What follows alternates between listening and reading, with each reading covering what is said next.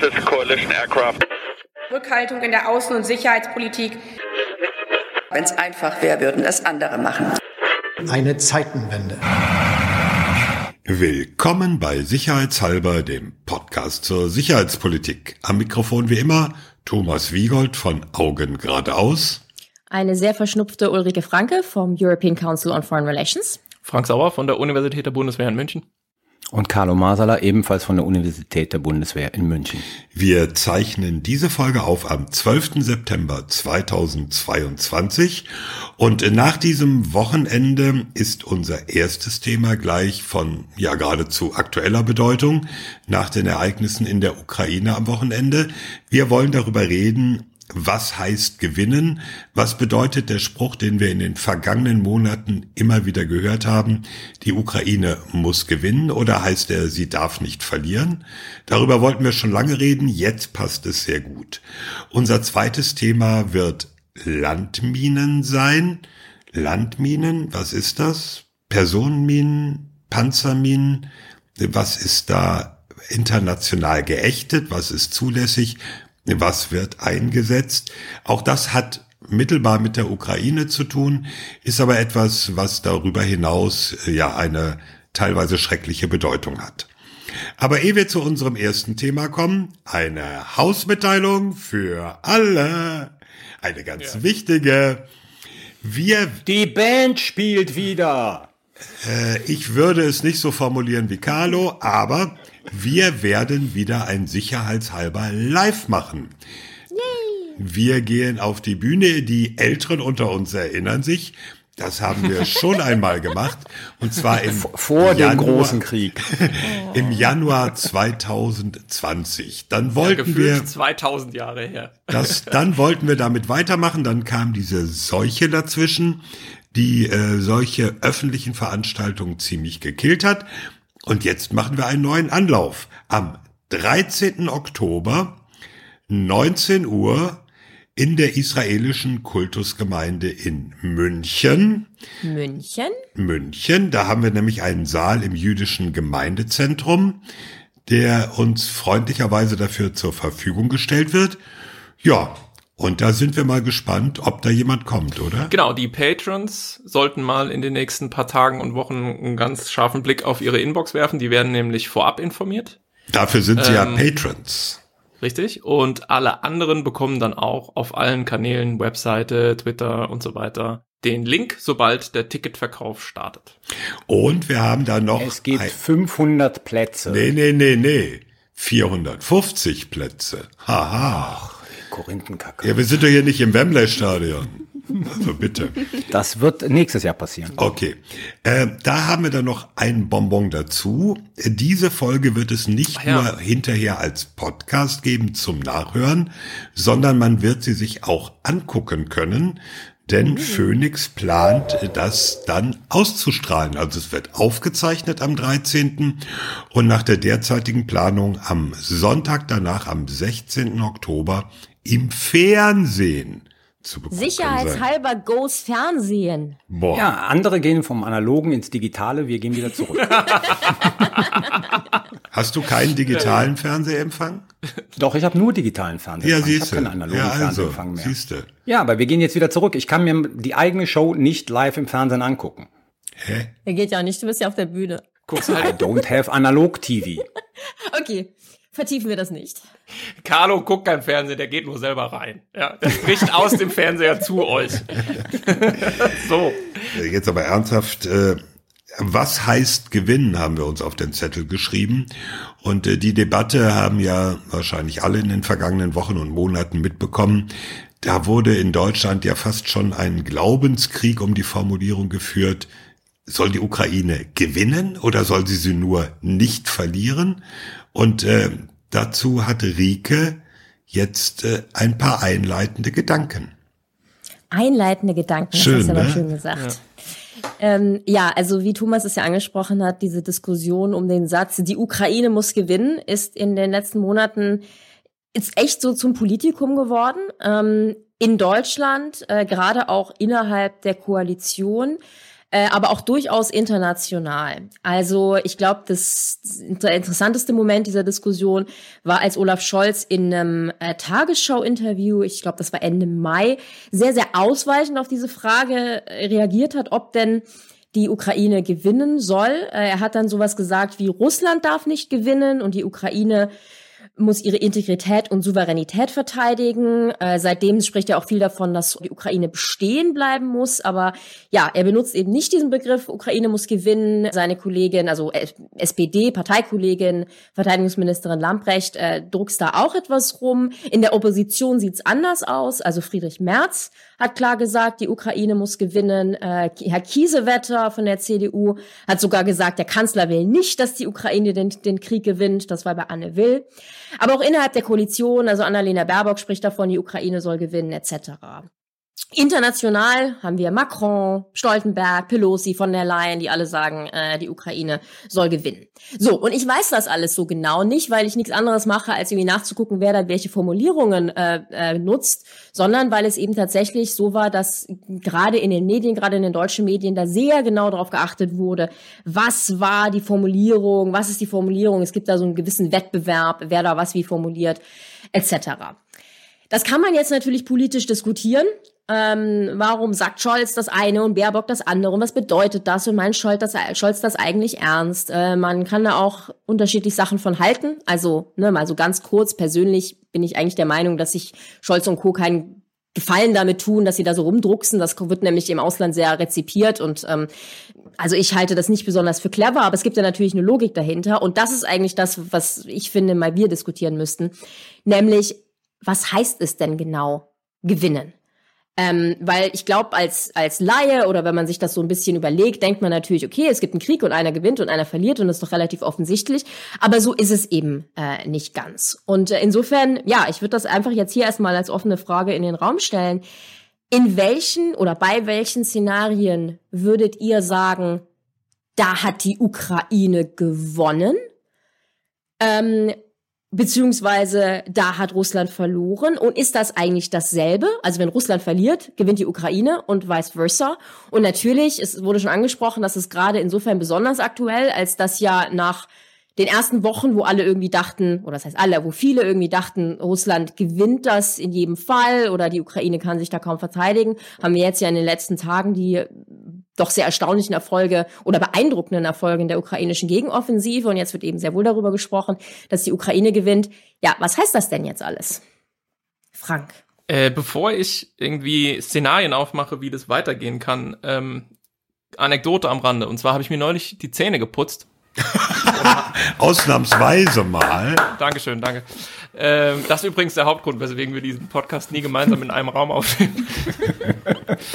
also irgendwie stand ich da und hatte einen Twitter-Space am Laufen und da wurde sich irgendwie unterhalten, Ukraine und so weiter und so fort. Und auf einmal, ähm, ich mit der Zahnbürste im Mund hieß es, ja, sagte da quasi die, die Host von diesem Twitter-Space, ja, und ich sehe gerade, der Frank Sauer ist auch in dem Space.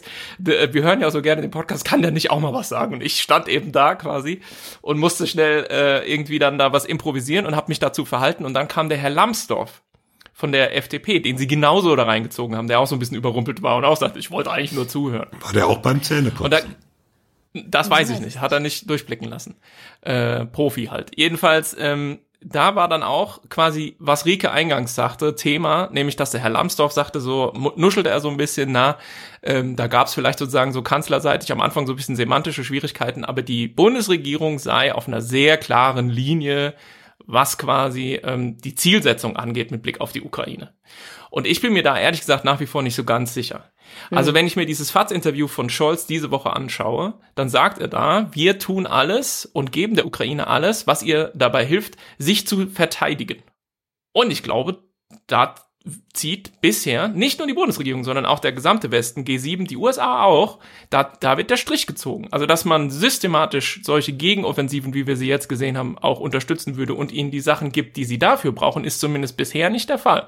Ich glaube, es heißt, wir geben ihnen alles, was sie brauchen, um sich zu verteidigen, aber mehr eben nicht. Und der nächste Satz von Scholz im selben Interview, glaube ich, legt auch die Fährte. Warum? Weil er da nämlich dann wieder diese Verbindung macht und sagt, weil sonst gibt es eine Eskalation, sagt er nicht, aber er sagt, wir, was wir verhindern müssen, ist, dass wir einen Krieg provozieren, Russland gegen NATO. Damit hat er natürlich recht, aber über die Sache haben wir hier auch schon ein paar Mal gesprochen, warum tschechische T-72 Kampfpanzer, und Tschechien ist auch in der NATO, diese Eskalation nicht provozieren. Und die sind schon lange geliefert, aber weiß ich nicht, ein französischer Leclerc oder ein Abrams von den Amerikanern oder ein deutscher Leopard automatisch diese Eskalation erzeugen, hat mir bis heute noch niemand irgendwie schlüssig erklären können.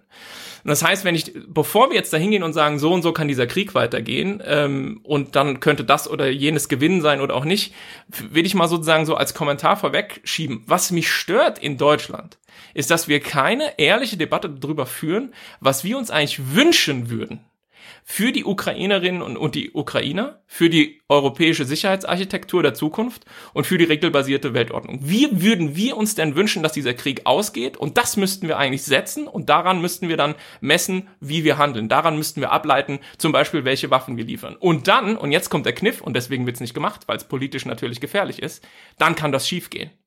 Ja, weil es natürlich ungewiss ist, dass wir dieses Ziel erreichen. Aber das muss man ja mal so sehen. Für uns wäre das vielleicht politisch unbequem, aber die Ukraine zahlt dafür in Blut. Und, und das stört mich an der ganzen Diskussion, dass wir eigentlich alle immer so tun, als ob wir quasi schon wissen müssten, wie der Krieg ausgeht. Und ich darf mal dran erinnern, es ist nicht lange her, da hieß es, ja, die Ukraine kann diesen Krieg nicht gewinnen. Ha, vielleicht halt doch. Ja, und die Frage, die wir uns stellen müssen, ist, was wollen wir eigentlich? Und das müssen wir anstreben. Wir müssen die Zukunft gestalten und nicht die Zukunft abwarten. Und das passiert mir insgesamt politisch zu wenig. Schon ein Riesenrand gleich zu Anfang. Entschuldigung, Carlo. Also, die letzten fünf Sätze bin ich bei dir. Die ersten fünf Sätze würde ich jetzt erstmal ein bisschen anders interpretieren. Habe ich schon wieder vergessen. Was waren die ersten fünf Sätze? Die ersten fünf Sätze war dieses Scholz-Interview, wir geben der Ukraine alles, um sich zu verteidigen. Also, zunächst einmal glaube ich, dass die Politik deshalb so vage ist, und zwar die exekutive Politik, ne? Weil letzten Endes willst du nach diesem Ende des Krieges nicht als Verlierer dastehen. Mhm. Du willst nicht als jemand dastehen, der sozusagen den Verlierer unterstützt hat. Und deswegen sagst du halt, die Ukraine darf nicht verlieren. Weil das ist so interpretationsgroß. Das ist ja wie diese klassische Frage, wann ist der Krieg gewonnen, wenn wir ihn für gewonnen erklären. Ja, also das ist ja dieses alte Diktum. Der zweite Punkt ist, wenn der Scholz sagt, wir, wir geben der Ukraine alles, um sich selbst zu verteidigen, dann glaube ich, ähm, denkt er da eher in völkerrechtlichen Kategorien, weil es ein Verteidigungskrieg ist. Weißt du? Mhm. Du kannst ja der Ukraine auch Leos geben und Marder geben, da verteidigen die sich ja noch immer selber, weil sie den Russen Land abnehmen. Ja, ich habe mit der Offensiv-Defensiv-Unterscheidung nicht angefangen, sozusagen. Die, die holt ja dann sozusagen diejenigen ein an der Stelle. Ja, ja, aber ich, ich glaube, das ist halt durch was anderes bedingt. Aber ich glaube sozusagen in dem politischen Raum und das ist natürlich definitorisch ein wahnsinniges Problem, weil auch die Frage, was heißt eigentlich gewinnen, ist eine interessante. Sag mal, jetzt sag mal eben, Professore, sag mal aus deiner Definition. Es gibt keine Definition von Gewinnen. Also du kannst eine militärische Definition von Gewinnen haben, zum Beispiel, die darauf hinausläuft, dass am Ende dieses Konfliktes, ob jetzt militärisch oder politisch, kein einzig russischer Soldat mehr auf dem Boden der Ukraine stehen darf. Hm. Ja, aber da, da, da haben wir ja schon mal zwei Unterschiede. Ne? Also willst du das militärisch erreichen? Das heißt, willst du die Ukraine so ausrüsten und so unterstützen, dass sie wirklich eine Chance hat, die russischen Truppen komplett aus dem Land zu vertreiben? Inklusive Krim und allem. Ja, ja, meine ich ja, ja komplett ja. aus dem Land ja. zu vertreiben. Ja. Oder willst du halt ähm, die Ukraine so ausrüsten, dass die Kosten-Nutzen-Relation bei der russischen Regierung sich verändert und sie irgendwie das Gefühl hat, von der Fortführung dieses Konfliktes verliert sie mehr, als dass sie gewinnen kann und dann zum Verhandlungstisch geht.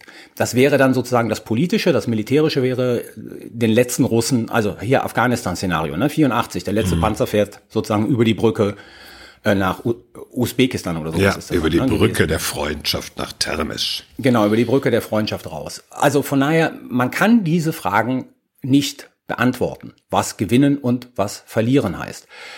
Ähm, ein Hinweis gibt die Politik zumindestens nicht nur die Deutsche, auch Biden, in seinem Op-Ed vom, vom 1. Juli, glaube ich, ähm, darauf, dass sie sagen, eine, wie, wie nennt sich das, eine souveräne und territorial einheitliche Ukraine. Mhm. Was darauf hinausläuft, dass es sagt, irgendwann muss halt da auch der letzte russische Soldat raus. Mhm. Ja.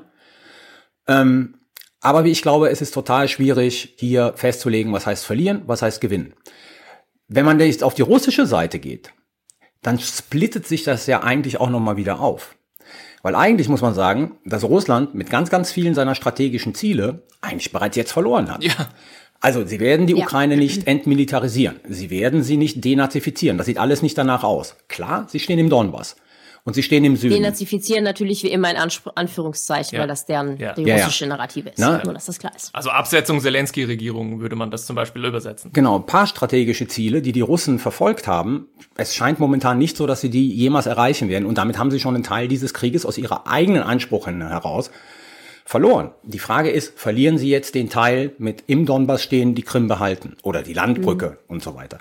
Also ich finde das relativ kompliziert. Was aber, wo Frank, wo ich Frank völlig zustimme, ist, was uns fehlt, sind letzten Endes die Szenarien, wo wir hinwollen.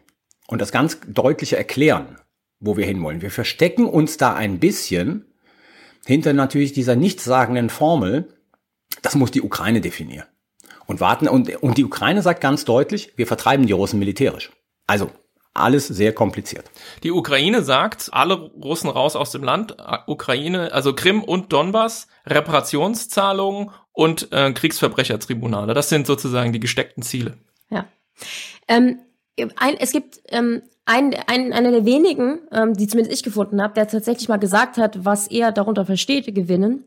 Ist in der deutschen Diskussion war Friedrich Merz, der sagte nämlich, ich glaube in einem Welt-Interview, ähm, er sagte, die Ukraine muss gewinnen in dem Sinne, dass die russischen Truppen mindestens äh, zurück müssen auf die Grenzen vom 23. Februar. Ähm, Ja. Und das würde mich jetzt auch dazu verleiten, vielleicht mal zu sagen, die verschiedenen M Möglichkeiten, also die verschiedenen Interpretationsmöglichkeiten von Gewinnen, dass wir die mal aufbuchstabieren. Mhm. Weil ich würde auch sagen, die eine eigentlich relativ offensichtliche ähm, Definition von Gewinn wäre in der Tat, wir kommen quasi wieder zurück auf die Situation am 23. Februar 2022, also bevor Russland diesen spezifischen aktuellen Angriffskrieg angefangen haben. Das Problem daran ist nur, dann hat Russland sicherlich verloren, weil sie haben ne, angegriffen, gekämpft äh, etc. und haben nichts erreicht. Nur die Ukraine hat dann ja nicht gewonnen, weil sie sind erstmal nur Status quo ante, der dann aber natürlich auch schlechter ist, weil sie Zehntausende Soldaten und äh, Zivilisten verloren haben, weil ihre Wirtschaft am Boden liegt, weil Städte wie Mariupol äh, in Schutt und Asche liegen etc. Sprich, also das ist so das erste Szenario. Ich verstehe, dass Friedrich Merz und sich auch andere eben sagen, okay, das heißt gewinnen, ist auch eine nachvollziehbare Ar- Argumentation. Rike, darf ich, ganz kurz eine Frage auch- stellen? Darf ich ganz ja, kurz eine ein, Frage stellen? den Satz zu Ende führen. Ich Ja. denke nur auch, Komma, dass die Ukraine das wahrscheinlich nicht als, als Gewinn äh, definieren würde, weil sie dann eben sagt, hey, letztendlich haben wir doch verloren. Wann hat Merz das gesagt? Also ich glaube, da ist der Zeitraum wichtig. Ah ja, müsste ich nachgucken. Ist schon ein bisschen her, war jetzt nicht gestern. Ist mehr so, äh, ja, ist ein bisschen länger her. Also Carlo will wahrscheinlich darauf hinaus, dass im Lichte der Ereignisse dieser 72 Stunden, in denen Ja, die ist nicht, war nicht in den zwei, letzten 72 Ja, Stunden. genau. Also und in, in diesen 72 Stunden, das ist jetzt ein bisschen zugespitzt formuliert, aber in den 72 Stunden hat die Ukraine ja irgendwie so viel Geländegewinne gemacht wie äh, die Russen in drei Monaten. Ja, also ähm, Weil das, das, was Merz gesagt hat, war ja für viele sozusagen die Zieldefinition, als dieser Krieg ausgebrochen ist. Mhm. Genau. Zu sagen, am Ende des Tages muss man die auf den 23.02. zurückschieben und dann kann man Verhandlungen anfangen. Deswegen war ich so daran interessiert, von wann diese Merz-Aussage ist. Ja, aber ich meine, das ist ja auch der Grund, weswegen einerseits wollten wir schon länger über das Thema reden, aber warum es jetzt so gut ist, darüber zu reden, weil ich glaube, diese Definition von dem, wie dieser Krieg für die Ukraine ausgehen könnte, und jetzt habe ich absichtlich mal nicht gesagt gewinnen, äh, die hat sich schon noch mal im Lichte dieses Wochenendes einfach verschoben. Ja, Ja, 17. Juni, nur um das nachgereicht zu haben, also das ist Okay. schon ein bisschen her. Das war ja vor allen Dingen im Mai und im Juni, Juni hatten wir in Deutschland diese große Diskussion über diese ähm, Formulierung. Das ist jetzt in den letzten Wochen, hatte ich den Eindruck, hatte man das auch irgendwie durchdiskutiert. Ähm, ja. Ich möchte also mal wenn, ganz, wenn das so quasi Thomas bitte. Ja, ähm, ich möchte mal ganz kurz ähm, vielleicht als Gedanken einbringen. Die Deutschen haben ja eine ziemlich klare, wenn auch vielleicht nicht immer bewusste Vorstellung, was heißt einen Krieg gewinnen oder einen Krieg verlieren. Weil im deutschen kollektiven Gedächtnis ist das Ende des Zweiten Weltkrieges und das Gewinnen der Alliierten quasi die Blaupause für einen Kriegsausgang. Und die Aber Alliierten. so klar ist es ja selten. ne? Ja, äh, nee, eben. Und die Alliierten sind ja damals ab irgendeinem Punkt mit dem Anspruch rangegangen, unconditional surrender, bedingungslose Kapitulation Deutschlands, das heißt für uns gewinnen. Das ist dann auch so gekommen, aber äh, diese Clear-Cut-Kriegsausgang, wie er im deutschen kollektiven Gedächtnis verankert ist, den die gibt's ja eigentlich ganz selten, den gibt's ja so gut wie nie. Und äh, ich glaube, das ist ein Problem in der deutschen Diskussion, weil ganz viele unbewusst äh, diese diese, dieses Schwarz-Weiß im, im Auge haben und sagen, ja, oh Gott, Ukraine gewinnen, das muss dann doch heißen, Russland kapituliert. Das wird es mhm. natürlich nicht heißen. Und da muss man sich einfach klar drüber sein, von diesem wirklich harten, holzschnittartigen Schwarz-Weiß müssen wir wegkommen. Super Beobachtung. Und ich glaube, daraus leitet sich auch ab die Angst, Putin unbotmäßig äh, mit dem Rücken gegen die Wand zu drücken und ihn zu mhm. irgendwelchen irren Eskalationen zu verleiten. Ich bin weiß Gott niemand, der nukleare Risiken kleinredet. Ähm, wir haben auch über die Lage in Europa ja schon mal gesondert in einer der letzten Folgen gesprochen. Müssen wir jetzt nicht nochmal neu aufrollen. Gibt es aus meiner Sicht auch, glaube ich, keine Anzeichen, die darauf äh, schließen lassen, dass sich diese Lage irgendwie verändert hat. Also heute, 12. September, gilt das, glaube ich, grob noch so, wie wir es da analysiert hatten. Aber ich glaube, dass tatsächlich um diesen Gedanken von dir fortzuführen, Thomas, die Leute so ein bisschen, so ein bisschen Führerbunker ja. ähm, Vorstellungen haben und sagen, ja gut, wenn der da nichts mehr zu verlieren hat, wer weiß, was er dann macht. Und da ist wirklich Aufklärung notwendig, weil ich meine, das Gegenteil ist richtig. Diese, die, die russische Kleptokratie um Putin, die mögen ihr Leben, die mögen Yachten, die mögen Luxus, die mögen Shoppingtouren in London. Ähm, die wollen nicht in irgendwie Berlin sozusagen, im KDW. Im KDW unten im Keller. Richtig ja, gutes Oder Zeug. Lafayette, oder? Ja. KDW wäre zu billig. nee, nee, nee, aber, nee, nee. Aber sozusagen deswegen ist, glaube ich, tatsächlich diese Weltkriegs 2 Blaupause ziemlich falsch an der Stelle und führt zu den falschen äh, Schlussfolgerungen. Und ähm, ich will, ich reiche jetzt nochmal zwei Szenarien nach. Also das mhm. optimistischere Szenario wäre, also, also Herstellung Status quo ante, wir bewegen uns irgendwie so in der Größenordnung territorial um den 23. Februar rum, ist, auch wenn man jetzt guckt, der Sommer geht bald zu Ende, dann kommt der Schlamm wieder im Herbst und so weiter. Also das wird auch Auswirkungen haben, glaube ich, auf die Geschwindigkeit, mit der sich die Dinge entwickeln in der Ukraine. Also ähm, es ist vielleicht nicht so unrealistisch, dieses Szenario.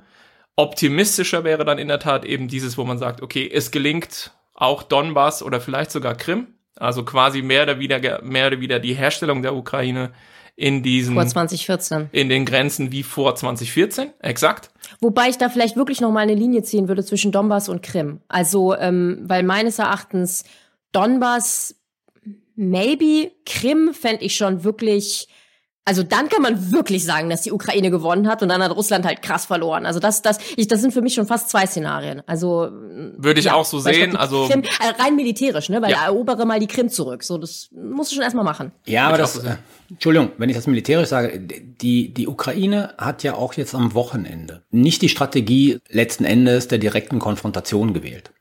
Und das würde auch für die Krim gelten. Also klar, die Krim ist einfacher zu verteidigen, als sie anzugreifen. Was die Ukraine die ganze Zeit gemacht hat, ist Logistik kaputt zu hauen. Mhm. Ja. Und in die Kontrolle über strategisch wichtige Punkte zu kommen. Und es könnte durchaus eine Situation kommen, wenn sie wieder, was ist das nochmal, ähm, Herson einnehmen, mhm. dann haben sie die Kontrolle über die Trinkwasserzufuhr zur Krim. Ja.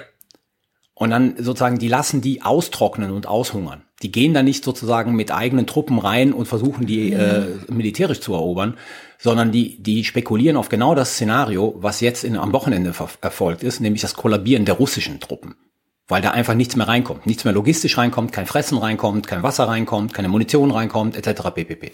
Und hacken die Fernsehkanäle, ne? Und da läuft auf allen Kanälen Zelensky. Genau, das ist ja die Strategie der Ukrainer. Ja, ja, ja. So.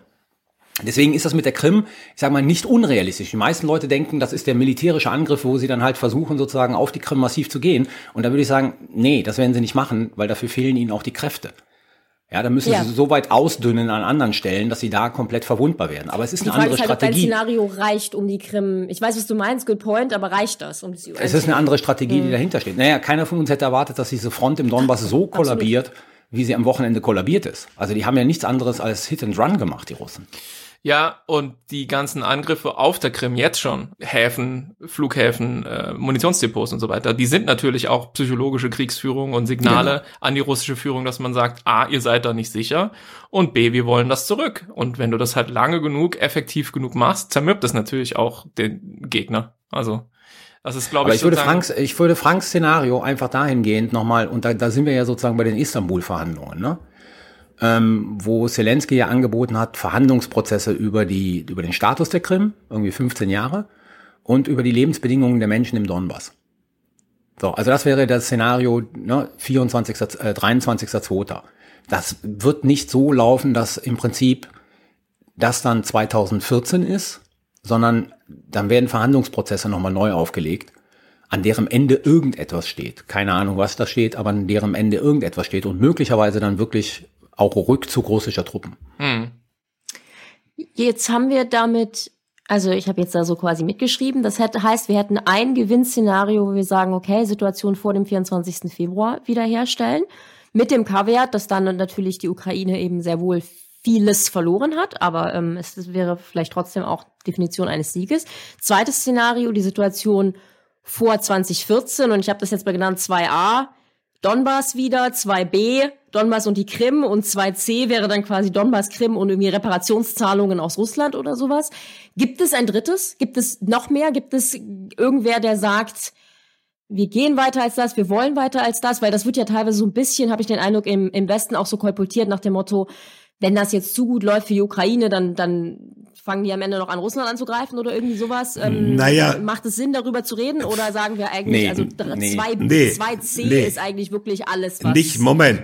Das wird die Ukraine nicht Ja. machen. Nicht, nicht, nicht darüber, Russland anzugreifen, aber es gibt, das ist so mein Eindruck, im Westen schon die Vorstellung, das führt zu einem Kollaps, äh, nicht zu einem militärischen Angriff oder Sieg, aber zu einem Kollaps des Regimes in Moskau. Ja. Ah ja, stimmt. Genau, Regimewechsel in Moskau nach, nach unserem, wie es uns gefallen würde. Ja, das, Also im Sinne von Putin wird gestürzt und nicht von Medvedev, ähm, Äh, genau. äh, Genau, wieder, sondern- ähm, äh, sondern von jemand anderen. Aber Frage in die Runde. Jetzt, jetzt mal Frage in die Runde. Nehmen wir mal das Szenario. Und dann habe ich noch mal eine Frage an Thomas. Nehmen wir mal das Szenario. Also aus irgendwelchen Gründen ne, entscheidet irgendeine Gruppe, Putin ist da raus und bietet dann Friedensverhandlungen an. Ist das ein Gewinn der Ukraine? Es hängt davon ab, äh, mit, wie die in die Verhandlungen reingehen. Wenn man Lavrov jetzt, war, war das gestern oder heute Morgen, äh, dazu gelesen hat, der ja gesagt hat, ja, ja, wir können ja wieder verhandeln, aber dann eigentlich die, Das war gestern, äh, ja. gestern die gleichen Dinge wiederholt hat, die er auch schon vor einem Monat oder zwei Monaten gesagt hat. Also wenn, wenn eine wie auch immer geartete neue russische Regierung, wenn es sie gäbe, so käme, dann wäre es natürlich äh, keine Veränderung. Ne? Also, es ist nicht gesagt, dass ein Kollaps des Putin-Regimes die Lage verbessert. Und ich glaube, das ist, glaube ich, auch das, worauf du hinaus wolltest, so ein bisschen, Thomas. Ähm, ich stricke jetzt mal ein, ein Negativszenario. Ja, also wir haben jetzt im Prinzip ja nur Vorstellungen entwickelt, wie das immer noch besser laufen könnte für die Ukraine und was man dann gewinnen nennen könnte. Negativszenario wäre, ähm, es geht tatsächlich in diesem raschen Tempo jetzt ab Herbst dann auch wirklich nicht mehr weiter. Hm. Es frisst sich militärisch fest. Wir haben wieder irgendwie sowas wie eine dauerhafte Kontaktlinie. Putin freut's, ja. Er kann genau das machen, was er schon vorher machen wollte, was er eigentlich auch will, nämlich die Konflikttemperatur hoch und runter regulieren und damit immer gezielt, wenn er es mal wieder braucht, Druck auf die Ukraine und den Westen ausüben. Die Ukraine ist de facto gespalten, politisch handlungsunfähig, ähm, kann auch ihren Westkurs nicht fortsetzen. Prima. Genau das, was Putin will. Und wenn dann die Sanktionen nicht greifen und wirklich mittel- und langfristig zu einem Punkt führen, wo diese von Carlo angesprochene Kosten-Nutzen-Rechnung einfach nicht mehr aufgeht aus russischer Seite, dann kann dieser Zustand extrem lange halten. Mhm, richtig. Das, das kann Jahre dauern. Es hat ja schon mal Jahre gedauert, da hat es uns nicht so groß interessiert, aber zwischen 2014 und 2022 war das exakt die Situation. Und die kann unter Umständen auch wieder eintreten. Ich sage nicht, es ist sehr wahrscheinlich, aber das ist, glaube ich, ein Negativszenario, in dem nun wirklich niemand gewinnt. Das heißt, wenn du Szenarien konstruieren willst, hast du zwei Variablen im Primären, das ist quasi die, die Zustand, äh, die militärische Situation und ob und inwieweit ähm, die Sanktionen wirklich greifen. Und daran kannst du sozusagen rumdrehen an diesen zwei Reglern und dann kommen unterschiedliche Bilder raus. Aber ich will nur noch mal sagen, gerade so im Lichte des, des Wochenendes ähm, und dieser Euphoriewelle, solche Sachen lassen sich nicht beliebig als Trendlinie in die Zukunft verlängern. Nee, natürlich nicht. Kann sein, ja, aber es kann auch noch mal wieder richtig zäh und ungemütlich und schwierig werden. Ich erinnere an den Sommer, wo Abnutzungskrieg war. Ja, da hat man keine Schlagzeilen gelesen wie Wendepunkt und ist das jetzt der Gamechanger und diese ganzen Sachen, die jetzt überall geschrieben werden. Das wird dann wieder sehr, sehr zäh. Und das ist natürlich aus putinscher Sicht, wenn wir hier dann alle auch noch Panik schieben, wegen Stromrechnung, Gasrechnung, Industrie, also Deindustrialisierung des Landes und diesem ganzen Zeugs, was jetzt da schon sozusagen an die Wand geworfen wird als Schreckensszenarien. Das ist genau das, worauf Putin hinaus will. Ja. Deswegen muss man auch das antizipieren und vielleicht schon möglicherweise politisch einpreisen und auch in der politischen Kommunikation reflektieren, was aus meiner Sicht auch ebenfalls nicht ausreichend geschieht. Hm. Wobei ich mich schon frage, also ich bin, ich, ich finde es extrem wichtig, sich in der Tat, wie du sagst, Frank, nicht von der aktuellen Euphorie, ob der Entwicklung der letzten paar Tage tragen zu lassen. Aber ich frage mich schon, also meines Erachtens müsste Russland wirklich ganz schön das Steuer rumreißen, um rauszukommen aus der Logik. Eigentlich hat Russland schon ganz schön viel verloren. Ähm, was ich damit meine ist, also wir haben schon die Situation, dass Russland einen Krieg angefangen hat, von dem auch sie selber dachten, sie gewinnen das irgendwie in zwei Wochen, haben sich da extrem festgefahren, haben wahnsinnige Material- und Personalverluste hinnehmen müssen, haben jetzt diese wirklich auch einfach militärisch extrem peinliche Situationen gehabt, dass die, die Russen wirklich weggelaufen sind. Kann sich alles noch drehen, absolut. Aber diese Tatsachen sind ja trotzdem im, im Raum. Und ich frage mich schon, ähm, das war jetzt die militärische Komponente, dann politisch ähm, sind sie international doch deutlich isolierter. Immer, immer wichtig zu sagen, der Westen stellt sich gegen Russland, viele im globalen Süden etc., China nicht, haben wir auch viel drüber geredet, ist immer wichtig zu betonen. Aber trotzdem, sie sind isolierter. Die Sanktionen, ähm, da gibt es verschiedene Berechnungen, aber die, es gibt ja so eine Yale-Studie, die quasi sagt, sie greifen sehr stark, aber so mhm. oder so, also gut tun den Sanktionen ihnen nicht. Ich nee. glaube, darauf können wir uns als Minimum einigen. Sprich, all das ist ja schon klar schlecht für Russland. Und ich denke mir halt, also da müssen sie schon ganz schön was drehen, als dass nicht von diesen ganzen Negativentwicklungen für Russland nicht einiges hängen bleibt.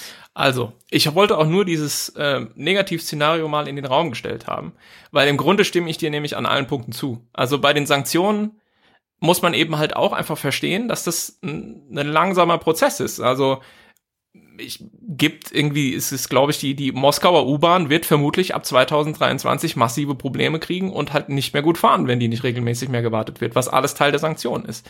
Und ich glaube, wenn sich diese Dinge entwickeln und in der Elite und in Moskau und so wahrgenommen wird, dass dieser Krieg Auswirkungen hat für sie und nicht nur irgendwie sozusagen propagandistisch im Fernsehen stattfindet, dann wird sich politisch unter Umständen auch der Druck erhöhen. Was auch immer das dann heißt und was immer dabei rauskommt, da muss nichts unbedingt Besseres rauskommen. Und auch im Übrigen gebe ich dir recht. Also wenn du guckst, Material und Ausrüstung, Personal und Moral, dann haben wir doch gesehen in diesen sieben Monaten jetzt.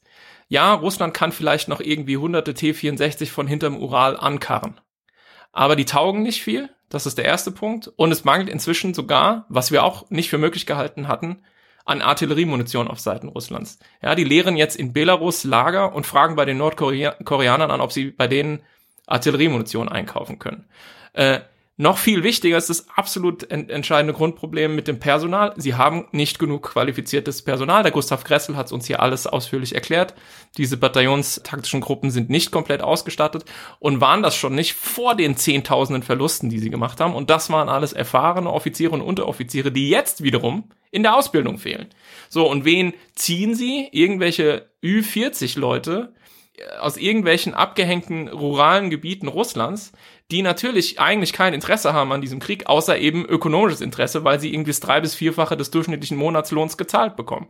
So und vergiss die Knackis nicht. Und Leute äh, genau sozusagen aus ja aus dem Gefängnis und die kriegen Rationen, die genauso alt sind wie die taktischen Handbücher, mit denen sie kämpfen, nämlich aus den 80ern. So. Und dann kommt der absolute Knackpunkt. Die treten an gegen Ukrainerinnen und Ukrainer, die ihr Land und ihre Freiheit verteidigen wollen. Und das unterstützt mit A, Top Intelligence äh, von den USA und westlichen Waffensystemen inzwischen, die sie sehr, wie man sieht, sehr clever einsetzen können. Das ist, ich bin da vollkommen bei dir. Ich halte dieses Negativszenario auch nicht für sehr wahrscheinlich. Im Gegenteil. Ich habe ja irgendwie schon in Folge 55 oder was war gesagt, man könnte mal drüber reden, was ist, wenn die Ukraine gewinnt. Ich kann mir vorstellen, dass das für die Ukraine militärisch tatsächlich so weiterläuft, ja.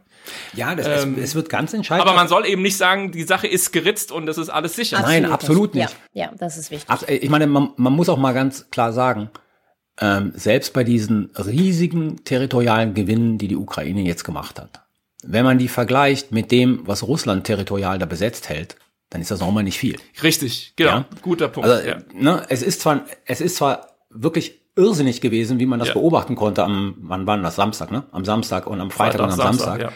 Aber wenn man die gesamte Landfläche mal anschaut, dann, dann muss man einfach sagen, dann steht die Ukraine am Anfang. Ja. Ja, das ist jetzt nicht so, wo man sagt, okay, das ist jetzt noch eine Frage von Wochen und wenn es ihnen nochmal gelingt, so ein Ding hinzulegen, dann ist auch wirklich der letzte Russe in Russland. Sondern das ist noch ein langer Weg. Und ähm, die Frage ist, wie kriegen die Russen jetzt ihre neue Verteidigungslinie dahinter Moskil äh, stabilisiert? Äh, kriegen sie ihre logistischen Probleme in den Griff? Und so weiter und so fort. Dann könnte durchaus das Szenario Frank eintreten, zu sagen, dann haben wir halt verschoben, das, was wir die, das, was wir im Mai, Juni, Juli gehabt haben, haben wir dann halt ein bisschen zurück verschoben und das dauert dann auch noch mal ein paar Monate, bis sich da irgendwas dann wieder bewegt. Also es ist eine sehr offene Situation, muss man ganz einfach sagen. Momentan ist es ganz einfach so, die Ukraine hat die Initiative ergriffen, sie hat sie sehr erfolgreich ergriffen. Es scheint einiges in Bewegung zu sein, auch in Moskau, wenn man sich da sozusagen in diesem Fernsehen umtut. Aber äh, der Drops ist noch lange nicht gelutscht. Ja. Da muss ich, muss ich mal eben äh, einen Begriff in die Debatte werfen, der die vergangenen Tage hochkam. Kaskadeneffekte. Und Ach so. Ja. Ne? Ich dachte, ich dachte, du sagst jetzt Eskalationsdominanz, dann wäre ich leider oh, vom Stuhl. Nein, nein, nein, raus. Nein, nein. Also Kaskadeneffekte nach dem Motto, die Eroberung von Kupiansk ist nicht nur wichtig, weil Kupiansk wichtig ist, sondern das Abschneiden der Nachschublinie über die Eisenbahn an diesem wichtigen Knotenpunkt, der wirkt sich halt kaskadenmäßig aus in den Donbass bis nach Cherson. So. Ja. Also, wo äh, nach dem Motto mit äh, vergleichsweise geringem Aufwand sehr viel größere Effekte erzielen. Ist das etwas, was wir jetzt mit einpreisen? Äh, und der zweite Punkt, den wir auch sagen müssen, ehrlicherweise, wir erfahren wenig bis gar nichts über die ukrainischen Verluste. Ja. Und ich weiß nicht, wer es gesehen hat. Die Washington Post hatte neulich ein Stück, äh, die sagte ja, westliche Reporter werden eigentlich kaum bislang in diese eigentlichen Kampfgebiete reingelassen. Und dann ist ein Reporter der Washington Post in ein Krankenhaus irgendwo hinter der Front gegangen, weit hinter der Front, und hat mit den Verwundeten gesprochen. Und was die erzählt haben, das war, also das klang teilweise richtig, richtig bitter, wo die sagen, wir hatten so irre Verluste, wir hatten teilweise keine Chance gegen verbunkerte russische Stellungen und so weiter. Das gehört sicherlich auch dazu. Extrem guter, also man kann sich das zusammenpuzzeln, wenn du, wenn du an, an so ein paar Strängen ziehst, dann hast du diese ganzen Foreign Fighters, die da irgendwelche YouTube-Kanäle betreiben, wo sie GoPro-Kamera-Bilder ähm, komplette lange Aufnahmen, wo sie sich da bewegen mit Kommentar und so weiter. Und da kriegst du so ein bisschen Eindruck, es gibt ein paar Journalisten, die sich die Sache angucken. Und ich meine, wir haben die Zahlen, also hm. ähm, ich glaube. Nee, von den Ukrainern haben wir keine Zahlen. Doch, im Sommer war, sind pro Tag 300 Ukrainerinnen und Ukrainer gefallen. Das ist das, was Zelensky gesagt hat. Wir haben keine belastbaren Zahlen okay, über ukrainische nicht, Verluste. Aber wenn er das schon sagt, ja, ja also darauf will ich hinaus. Aber aktuell haben wir keine. Das stimmt nee, aktuell nicht. Aber zwei Sachen, Thomas. Das, du hast ja genau die richtige Sache angesprochen. Das ist ja das, was ich versuche seit Wochen zu sagen. Die Vorstellung, also sehr stark hier in Deutschland, nee, aber es ist ja wirklich so, die Vorstellung, das hast du auch am Wochenende gesehen, ist bestimmt, jetzt kommen wir nochmal wieder auf den Zweiten Weltkrieg, ist bestimmt von Einkreisung, von Kesselschlacht und all so ein ja. Scheiß sozusagen, der von 39 bis 45 eine Rolle gespielt hat. Das findet dort unten nicht statt. Die Ukrainer machen das extrem ökonomisch. Sie konzentrieren sich auf Punkte, die genau diese Kaskaden, deswegen sage ich, die konzentrieren sich auf die Logistik. Die hauen sozusagen logistische Hubs kaputt, die hauen Munitionsdepots kaputt, die reichen tief bis ins, ins russische Hinterland, also ins russisch besetzte Hinterland rein, um dadurch Effekte zu erzielen, die sie ansonsten gar nicht erzielen könnten, weil sie einfach zahlenmäßig nicht genug sind. Hm. Und das hat sich jetzt bei dieser Offensive zumindest krachend gut ausgezahlt. Ja, wirklich krachend gut ausgezahlt. Und ja, also all das, was man hört, sie haben selber sehr hohe Verluste dabei. Und mhm. deswegen ist ja auch diese Trainingsinitiative, glaube ich, also nicht die, die die EU jetzt machen will, sondern die, die schon am Laufen ist, so wichtig. Die britische. Weil, ja, die britische und da sind ja noch sieben andere Ja, ja. europäische Staaten dabei. Ähm, weil die nämlich dafür sorgen könnte, dass du sozusagen neue Rekruten, neue Kämpfer einigermaßen gut ausbildest und die noch immer vorhandenen, aber zahlenmäßig sehr stark dezidierten Profis da unten für die anspruchsvolleren Aufgaben rausziehen kannst. Ja, ohne das gäbe es, glaube ich, größere Probleme mit den ukrainischen Streitkräften. Rike.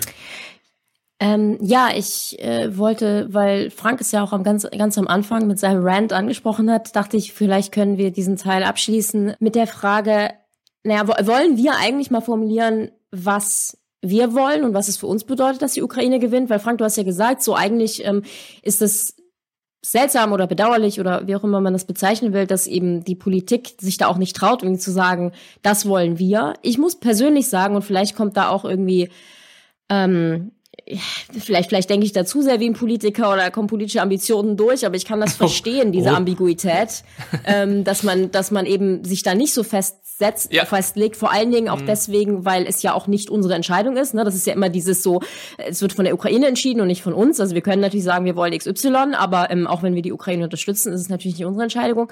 Entscheidung. Aber wie, wie ist es denn? Könnt, kann, könnt ihr klar formulieren, okay, wir wollen oder ich will folgendes, folgende, ähm, folgendes Ergebnis wäre akzeptabel, als Ukraine gewinnt und folgendes, folgendes nicht. Weil ich finde das, ich finde das sehr schwierig, auch vor dem Hintergrund, dass wenn man dann das eine erreicht und das andere nicht, muss man dann sagen, okay, ich habe doch verloren. Also ich, ich, wie gesagt, ich kann diese politische Ambiguität, insbesondere eben halt außerhalb der Ukraine, ähm, durchaus nachvollziehen. Aber vielleicht, Ja. Frank, willst du sagen, was du dir wünscht? Ähm, nee, also erstmal will ich dir recht geben. Ich kann das auch sehr gut nachvollziehen. Und es ist ja schon auch auffällig, dass es ja, wie es oft behauptet wird, kein deutscher Sonderweg ist.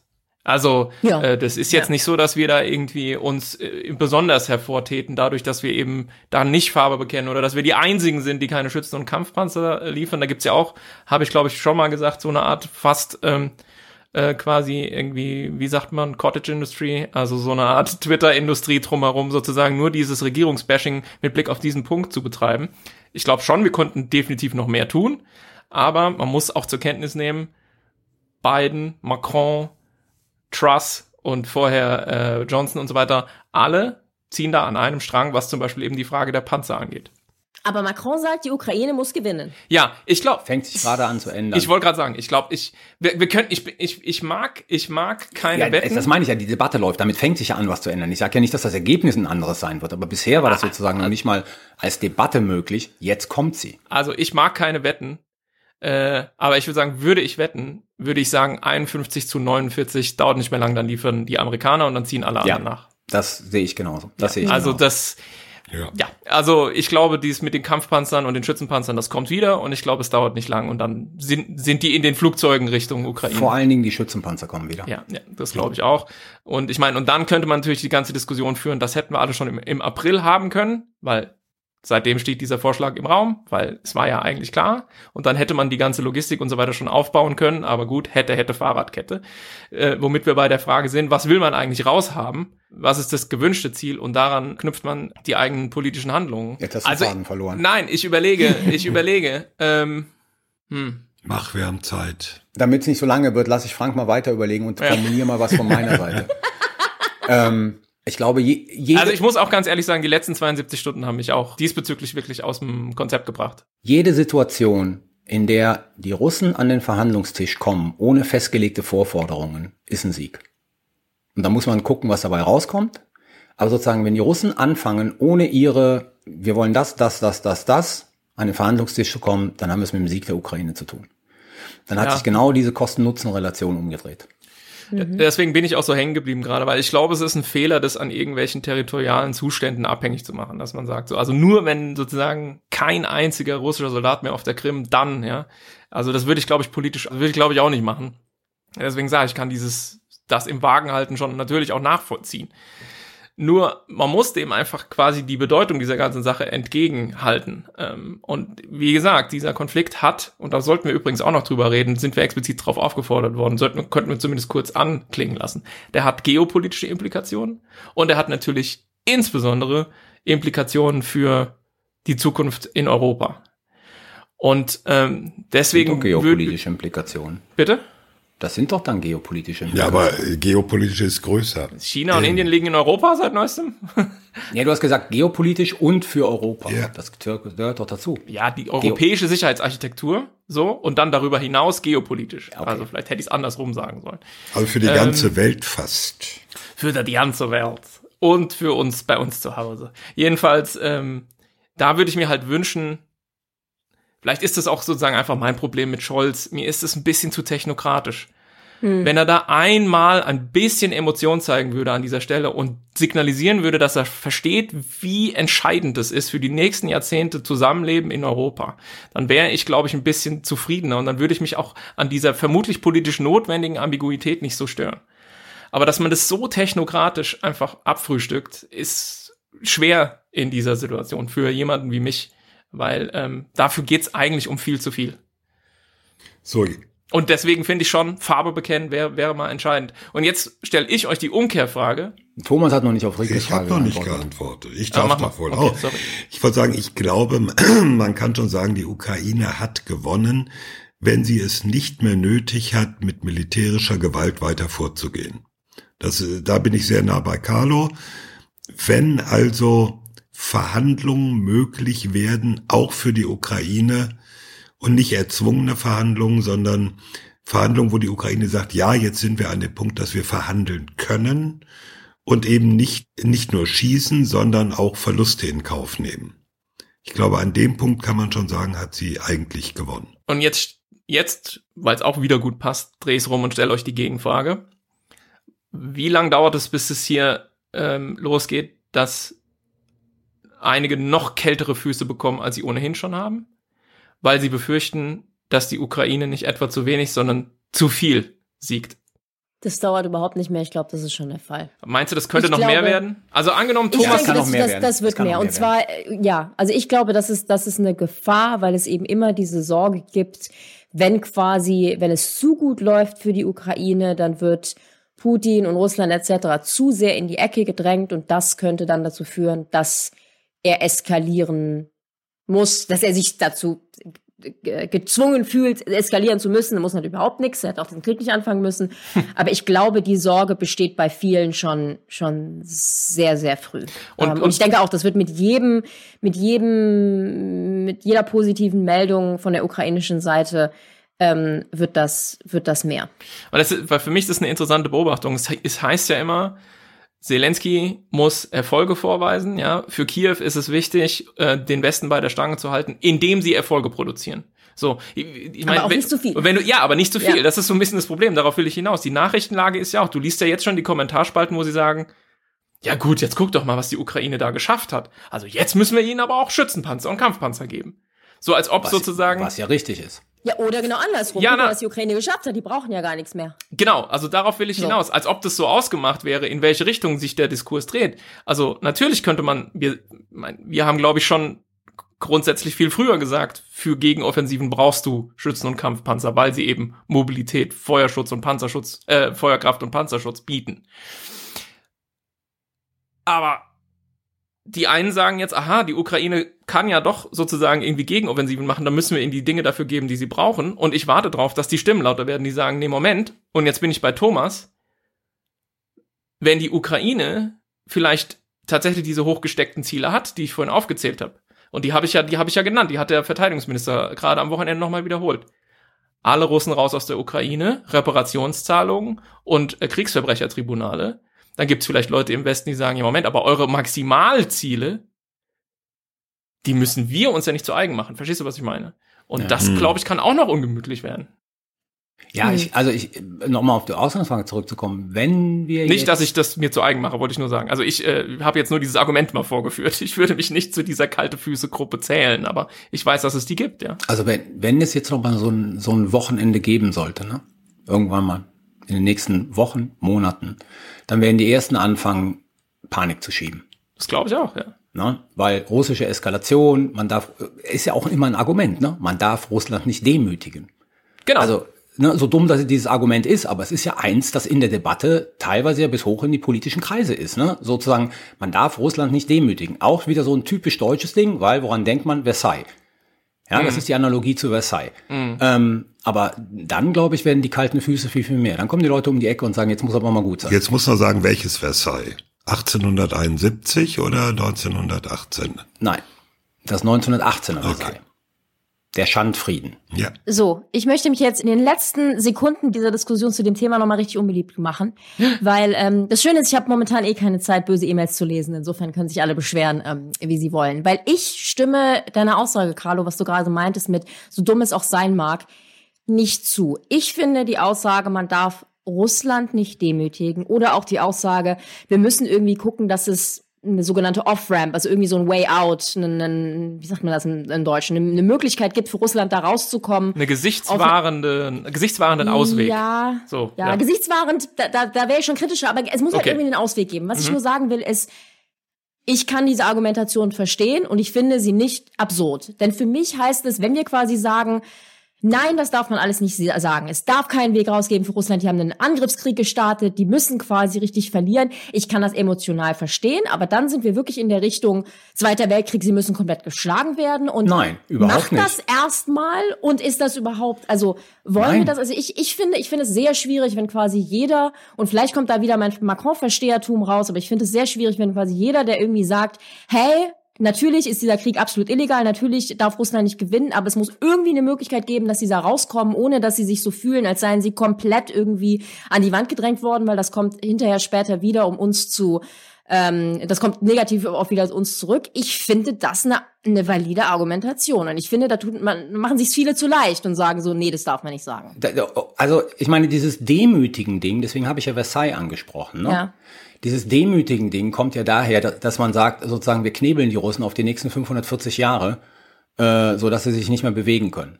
So, Russland wird bestehen bleiben als Staat.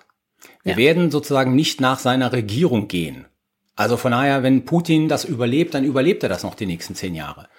So, wenn man jetzt aber sagt, Russland darf nicht gedemütigt werden, dann was bedeutet denn das? Ist ja eigentlich jetzt schon zu spät. Das bedeutet dann doch letzten Endes, also allalong, wir müssen den Russen irgendwelche Territorien geben im Donbass, damit sie sozusagen da als Sieger rauskommen. Ja, Ist das so? Heißt es nicht einfach nur, wir sollten nur nicht hingehen und sagen, haha, ihr Loser, ihr habt verloren und überhaupt, also ich habe jetzt so einen Eindruck, das ist mehr eine Frage von irgendwie, ja, aber da, da, das ist ja nicht Ja. der Punkt von demütigen. Demütigen heißt ja sozusagen jetzt in diesem Kriegsverlauf kommt das Argument, wir dürfen Russland nicht demütigen.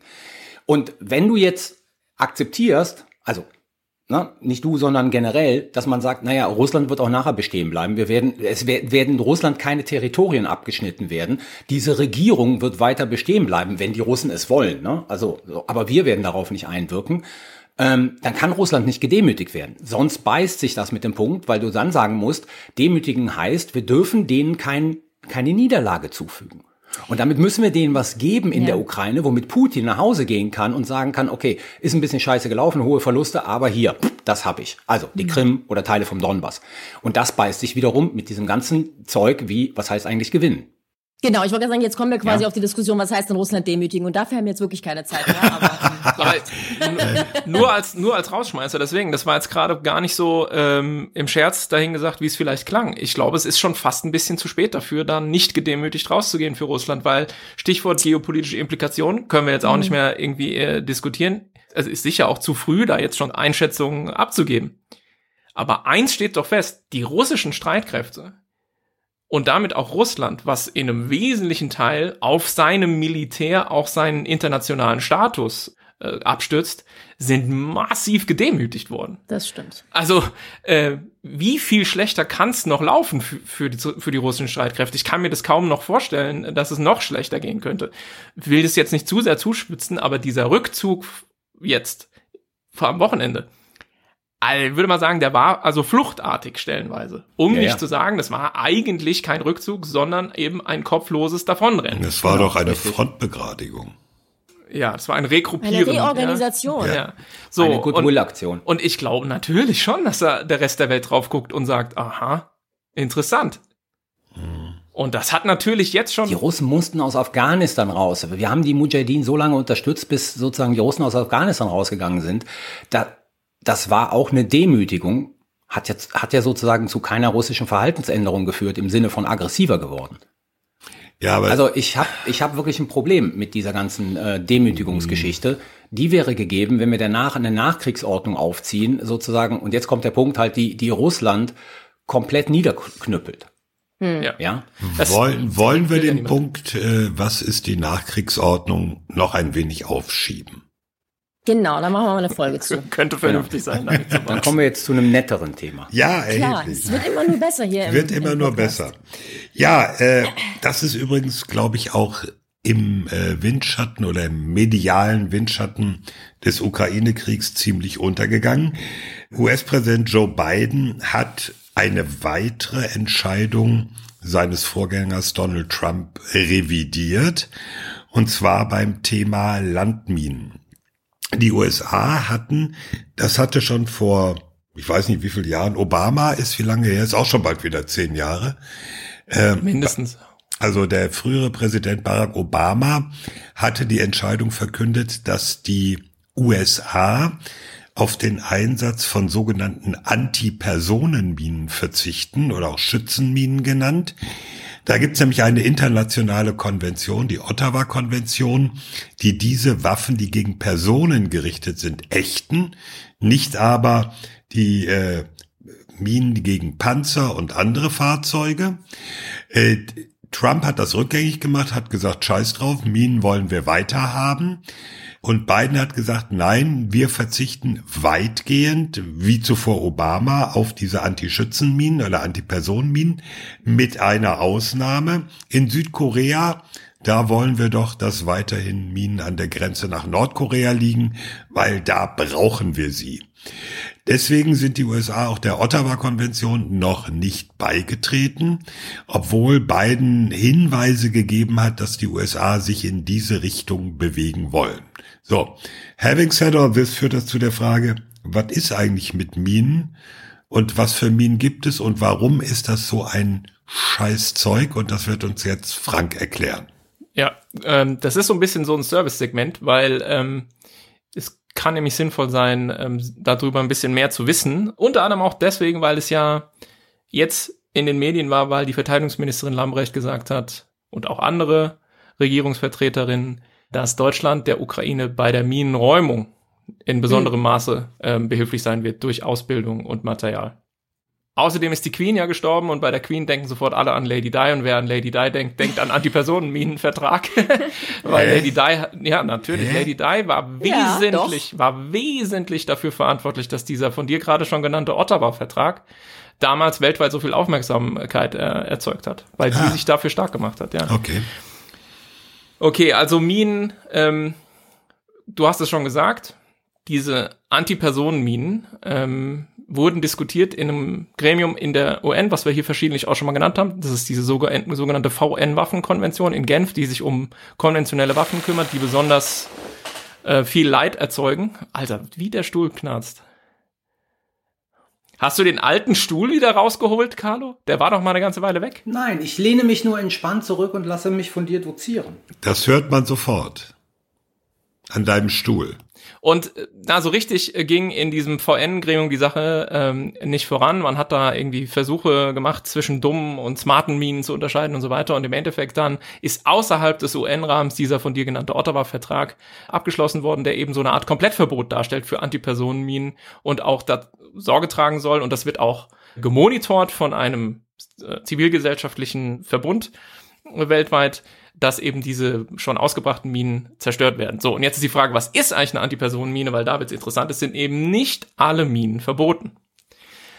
Antipersonenminen, die verboten sind, bezeichnen eine Mine, und ich zitiere jetzt Artikel 2 Ottawa, die dazu bestimmt ist, durch die Gegenwart, Nähe oder Berührung einer Person zur Explosion gebracht zu werden und die eine oder mehrere Personen kampfunfähig macht, verletzt oder tötet.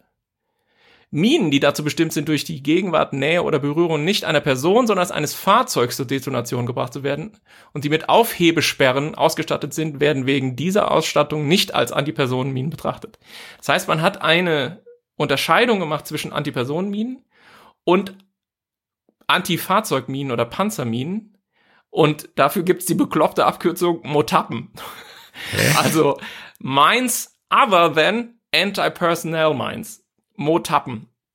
Also, ähm, der Vertrag macht sozusagen setzt das so auf und deswegen sind eben diese Minen, die wir zum Teil in der Ukraine sehen, das ist bestätigt von Human Rights Watch, hat sich das relativ genau angeguckt, in mindestens sechs Varianten von Russland eingesetzt werden tatsächlich geächtete Waffen. Man muss aber auch dazu sagen, sehr interessant, die USA liefern Claymore an die Ukraine. Klammer auf, Moment, jetzt muss ich kurz was sagen. Also auch die Ukraine hat Antipersonenminen. Ob sie sie benutzen, weiß ich nicht. Moment, jetzt muss ich mal eben was sagen zum Stichwort Claymore. Claymore, das kennt jeder, der mal irgendeinen Vietnam-Film gesehen hat. Das sind diese leicht gebogenen, viereckigen Dinger, die irgendwo hingestellt werden und die als Mine dann, wenn sie ausgelöst werden, mehrere, ich weiß gar nicht genau wie viele, ziemlich viele Stahlkugeln verschießen und damit einen Menschen töten können. Jetzt war ich vor paar Jahren in Finnland, habe mir da mal angeguckt mit deren äh, Verteidigung und Reservisten und alles ganz irre. Und die haben auch Claymore-Minen. Und dann mhm. habe ich den Kommandeur des ersten Jägerregiments da gefragt und gesagt, wieso habt ihr Claymore? Ihr seid doch, wenn ich das richtig sehe, auch bei Ottawa dabei, also mhm. bei dieser Konvention. Da sagt er, ja, ha, der Unterschied ist, wir nutzen die nicht als Mine, die durch jemanden ausgelöst wird, ja. sondern wir nehmen die mit einem Fernauslöser. Das mhm. heißt, wir haben irgendwo im Gebüsch einen Soldaten versteckt und der drückt auf den Auslöser wenn der Gegner kommt. Und damit ist es nach dieser Definition keine Antipersonenmine. Das heißt mit anderen Worten, nur die Lieferung von Claymore per se bedeutet noch nicht die Lieferung oder den Einsatz von Antipersonenminen. Nur damit da diese Verwirrung noch ein bisschen größer wird. Thomas, ein Traum. Das ist ja wie immer alles nicht abgesprochen, aber die Anekdote ist perfekt, um das Problem nochmal rauszuarbeiten, weswegen man diese Minen die nicht aus der Ferne von einem anderen Menschen gezündet werden, sondern die, die quasi Stolperdraht aktiviert sind, also einfach nur durch Berührung oder Nähe. Warum man die verboten hat, weil sie, man sagt, Opfer aktiviert sind. Also das Opfer aktiviert die Waffe und wird von der Waffe dann verletzt oder getötet. Und das ist genau das, was man nicht will.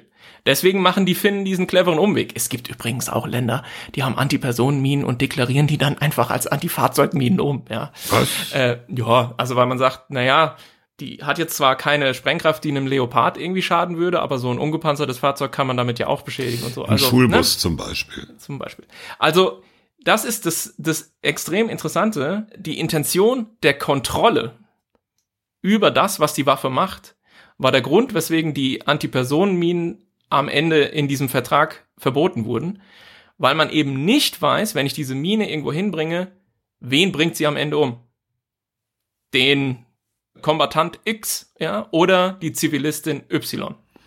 Also damit den, den Bauern, den Bauern, der aufs Feld fährt, das ist doch. Oder der. eben das Kind, was die Mine findet und damit spielt. Ja. Ich sag's mal, Frank, Frank, ist nicht das wesentlich größere Problem, dass nach Beendigung der Kampfhandlung die Scheiße einfach weiter liegen bleibt. Ja, dann, darauf wollte ich gerade hinaus, ja. Gerade weil man eben sagt, die bringe ich aus, dann möglicherweise kartografiere ich nicht präzise, wo ich die ausgebracht habe. Und die sind auch noch der Gestalt, dass sie sich nicht selber deaktivieren, ja. Also zum Beispiel, soweit ich informiert bin, das habe ich jetzt vorher nicht nochmal explizit nachgeguckt, aber also Anti-Panzerminen zum Beispiel hat natürlich die Bundeswehr beispielsweise noch, ja, sind ja nicht verboten. Aha, dazu kann ich auch was sagen, ja. Das sind dann aber auch natürlich zum Beispiel, vermute ich oder hoffe ich zumindest, dafür setzt sich Deutschland zumindest international ein, äh, Systeme, die zum Beispiel zeitlich dann sich deaktivieren, also da, denen mhm. du quasi einen Zeitraum mitgeben kannst, wo man sagt, in der Zeit sind die scharf 48 Stunden scharf. Ja. Genau, und dann mhm. bekämpfen die eben zum Beispiel irgend so ein 60 Tonnen Gefährt, was vorbeifährt. Ja, die zum Beispiel gibt halt Minen, die haben dann, die messen dann Magnetfeld oder Gewicht und so, so dass wenn eben der VW Polo vorbeifährt, passiert nichts. Fährt eben der T72 vorbei, geht das Ding hoch. Ähm, sowas sozusagen ist vorstellbar. Aber eben genau, was Carlo sagte, du bringst diese Minen aus und Jahre später spielen dann Kinder plötzlich da. Du hattest das auch mal in irgendeinem Interview genannt, ähm, Carlo, diese Schmetterlingsminen, die sind also besonders fies, ja. Das sind so kleine, grüne, schmetterlingshaft aussehende, ja, so Plättchen, klein, die liegen rum. Und ja, wer fasst das als erstes an? Kinder, die halt alles aufheben vom Boden und sagen, guck mal, Mama, was ist das denn? Und so, bam, Hand ab, ja. Und ähm, Das war also der Impetus, warum man das verbieten wollte, weil man die Kontrolle darüber behalten wollte, wann die eigenen Waffen wen treffen. Und nach Kriegsvölkerrecht will man natürlich Kombatanten treffen oder darf nur Kombatanten treffen und eben muss vermeiden, Zivilisten zu Schaden zu bringen. Und deswegen ist es eben so, wenn die Leute jetzt hören, Minen und die Deutschen machen Minenräumung und so weiter und so fort, wissen sie, aha, Antipersonenminen sind verboten, wenn sie opferaktiviert sind. Aber zum Beispiel sowas wie Panzerminen, äh, das gibt es weiterhin und darf man auch benutzen. Und dann darf man sogar noch angeben und sagen, das Akronym dafür im UN-Fachdiskurs ist Motappen. Jetzt muss ich noch Folgendes dazu sagen. Das Ganze findet statt vor dem Hintergrund, dass äh, Länder wie Deutschland, die eigentlich gesagt haben, Minen brauchen wir gar nicht mehr, weil der Frieden ausgebrochen ist, deswegen gab es ja auch keine Flugabwehr äh, beim Heer mehr und so etwas, ähm, dass die jetzt wieder anfangen, Minensperren als Element der Kriegführung ja zu nutzen und äh, auch wieder Minen zu legen. Und da gibt's dann die verrückte Situation, die Bundeswehr hatte quasi automatisierte Minenwerfer. Die hießen Skorpion. Mhm. Das war so ein Kettenfahrzeug, das fuhr durch die Gegend und hat bup, bup, bup, bup, bup, links, rechts, links, rechts Minen rausgeworfen. Die sind inzwischen verschrottet, weil die waren überaltert, wurden dann nicht ersetzt. Und jetzt haben sie äh, schon vor vier Jahren, fünf Jahren das System MVS 85 aus dem Museum, hätte ich fast gesagt, aus dem Depot geholt. 85 ist das Jahr, in dem es eingeführt wurde, nämlich 1985. MVS heißt Minenverlegesystem. Das ist eigentlich ein umkonstruierter Anhänger hinter einem LKW, auf dem auf so einer Schiene immer nur die Minen runterrutschen und dann links und rechts runterfallen. Und dann nochmal von zwei Leuten, die hinterherlaufen, quasi mit Erde bedeckt werden, nochmal irgendwie reingetreten werden oder so etwas.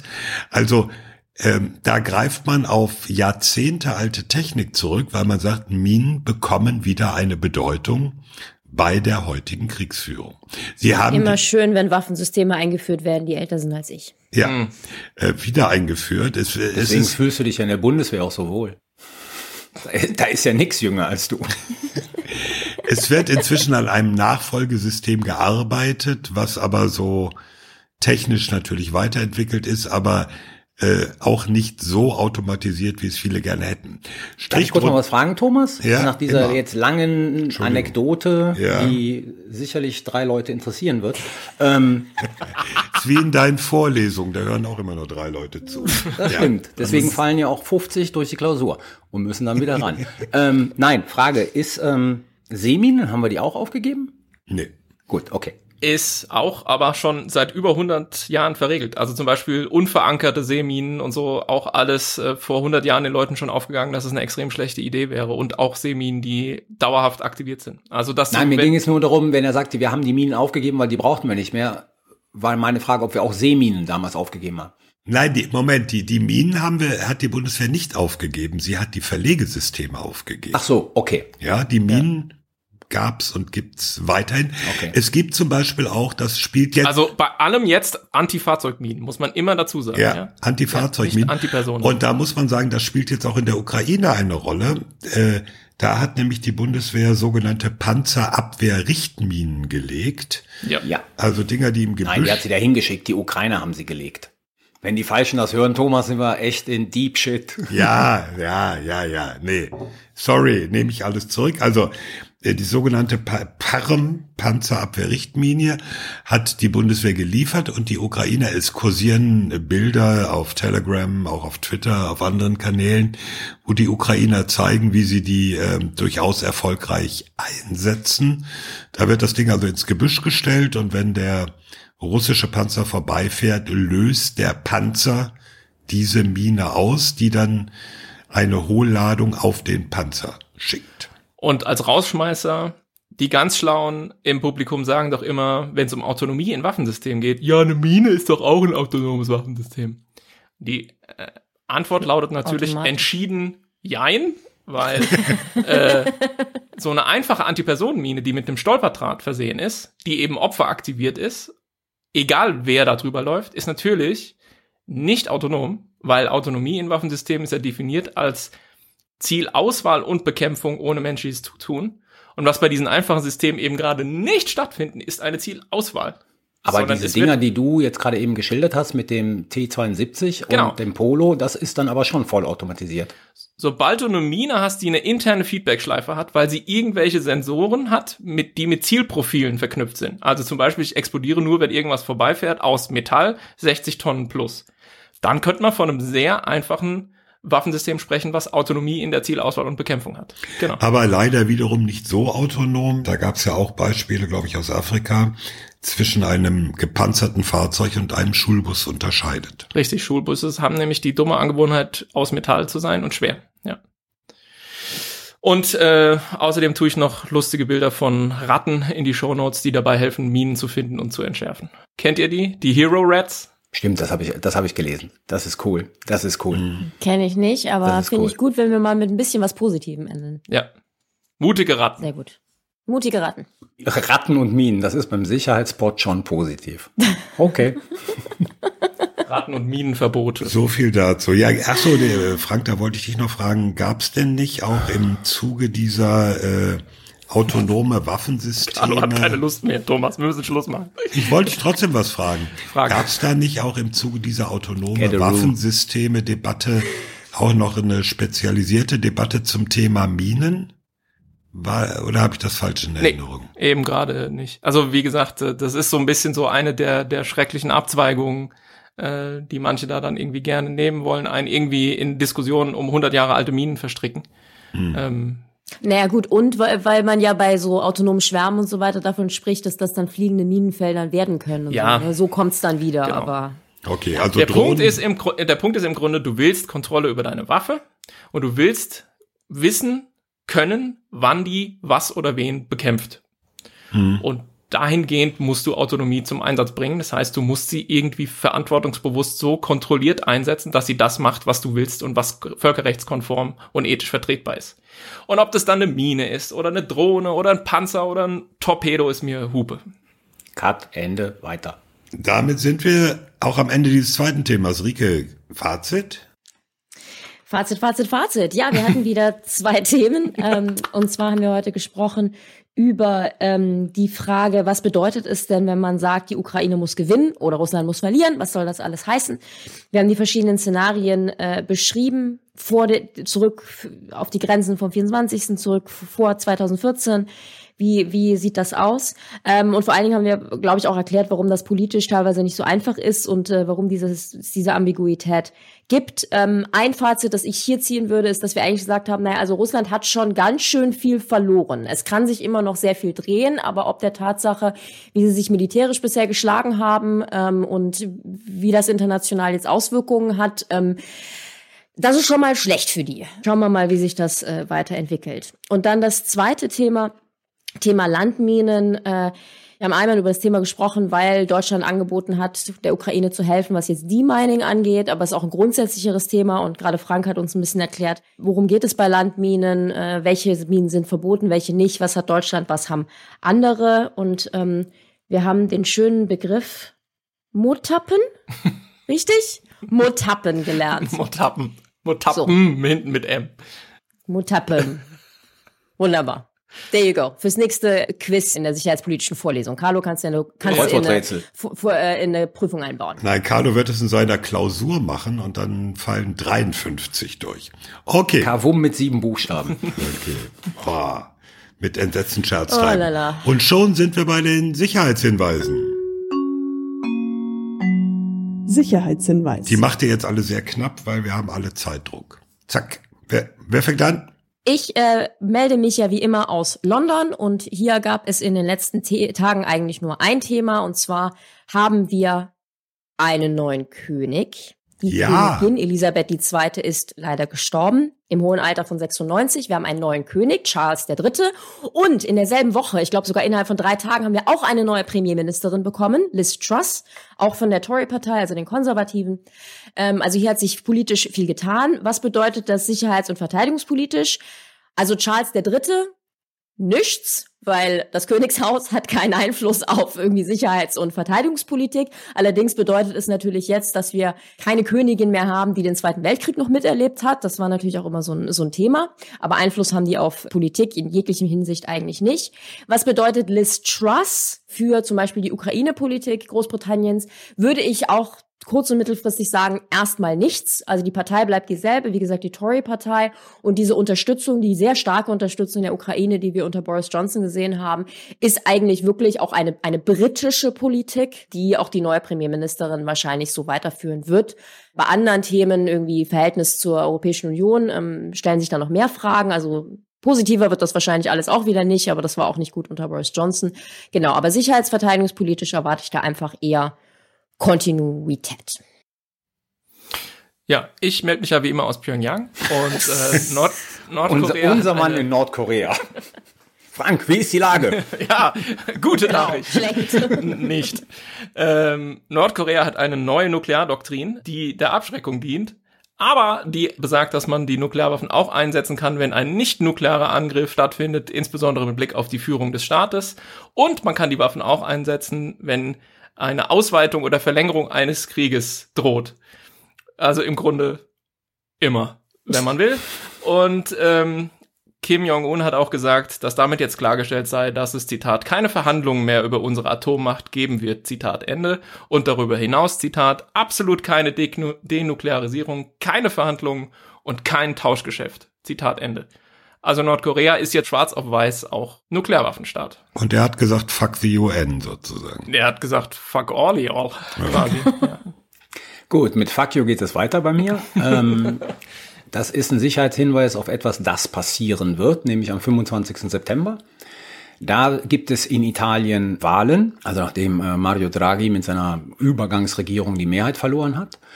Und nach allem, wie es so aussieht, ist die Wahrscheinlichkeit relativ groß, dass es ein ja, nicht Mitte rechts, sondern ein Rechts-Rechts-Außen-Bündnis äh, geben wird, das aller Wahrscheinlichkeit nach in der Kombination halt aus der alten Berlusconi-Partei, aus der Lega Nord und aus der Fratelli d'Italia, also diese, diese Neofaschisten, ähm, dass die die Mehrheit erlangen werden. Das ist deshalb sicherheits- und verteidigungspolitisch von Bedeutung, weil zumindestens mit den Neofaschisten und äh, der Lega Nord zwei extrem Putin-freundliche Parteien dann möglicherweise an die Regierung kommen werden, was wiederum Folgen haben könnte für das EU-Sanktionspaket oder zukünftige EU-Sanktionspakete, ähm, was Folgen haben könnte für die italienische militärische Unterstützung der Ukraine etc. pp.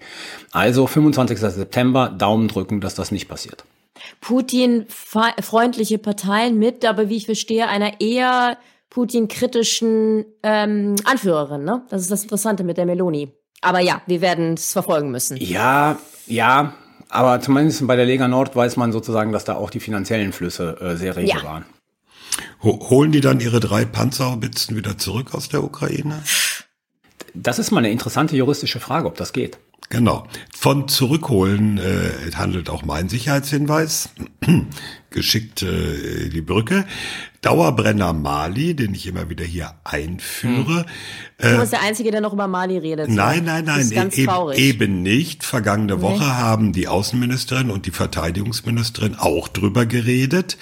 Es steht nämlich immer noch im Raum, äh, wie sieht denn die Bundesregierung die Forderung im aktuellen Mandat der Bundeswehr für Mali erfüllt, dass die Sicherheit auch nach dem Abzug der Franzosen gewährleistet ist. Das ist immer noch nicht so richtig raus. Also es ist immer noch die Frage, ähm, wird die Bundesregierung dem Bundestag vorschlagen, äh, wir beenden diesen Einsatz lieber? Also das halte ich nach wie vor für offen. Es ist auch ein offenes Geheimnis, dass im Verteidigungsministerium eher pro Abzug ge gedacht wird und im Außenministerium eben gegen Abzug.